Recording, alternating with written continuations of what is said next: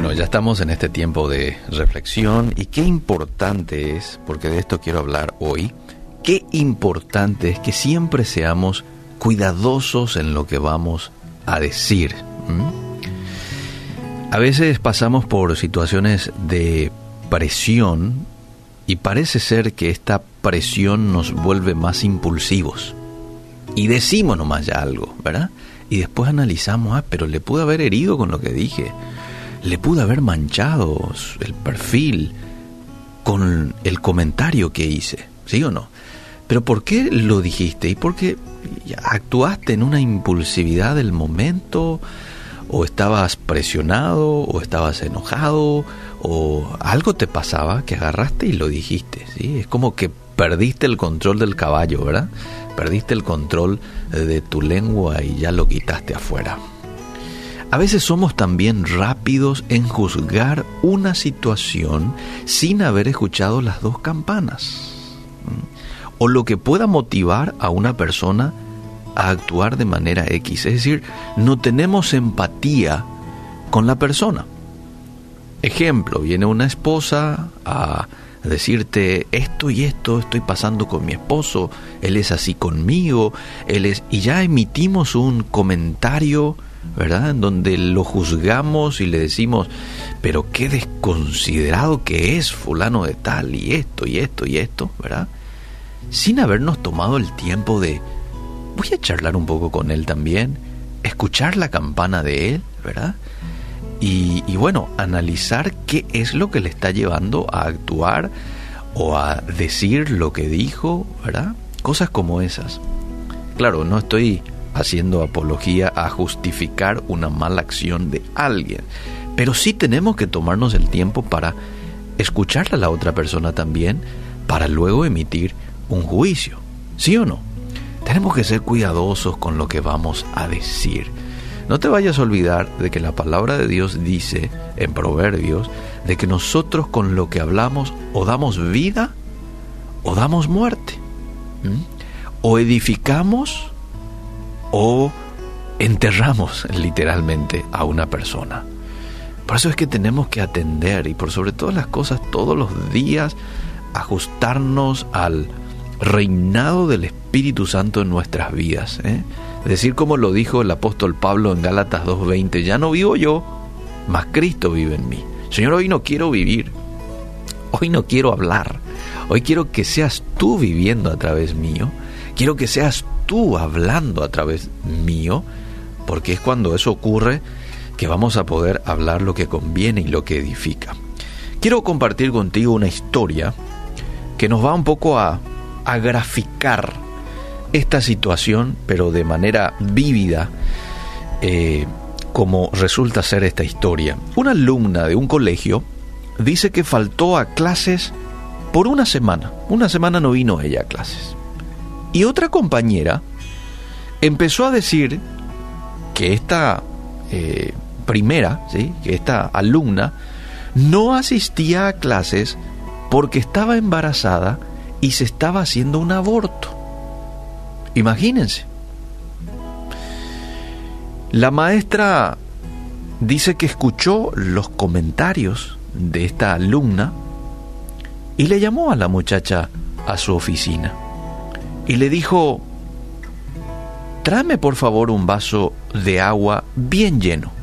Entonces la alumna va y a continuación la, eh, ya le trae la, la, alumna el vaso con agua a la profesora, le da y a continuación dice que la maestra agarra el agua y la tira al piso. Entonces la alumna se quedó así medio sorprendida. Eh, la muchacha titubeó, dice, pero al final obedeció. Después de derramada el agua en el suelo, la maestra le dijo, ahora quiero que recojas el agua del piso y que la coloques en este vaso. Entonces la alumna le dijo, pero no se puede, maestra.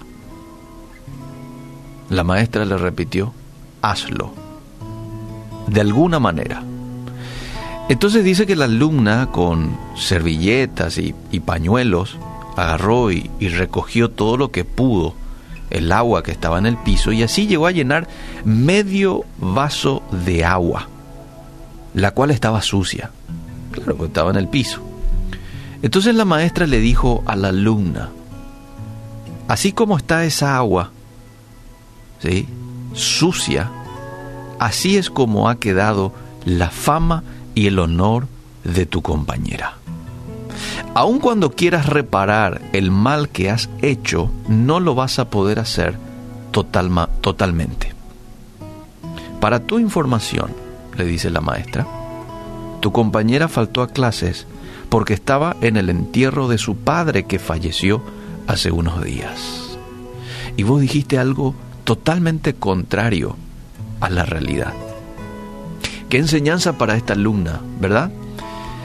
Pero qué enseñanza también para nosotros, que muchas veces somos sueltos en la lengua y no analizamos una cuestión, sino que ya lo decimos.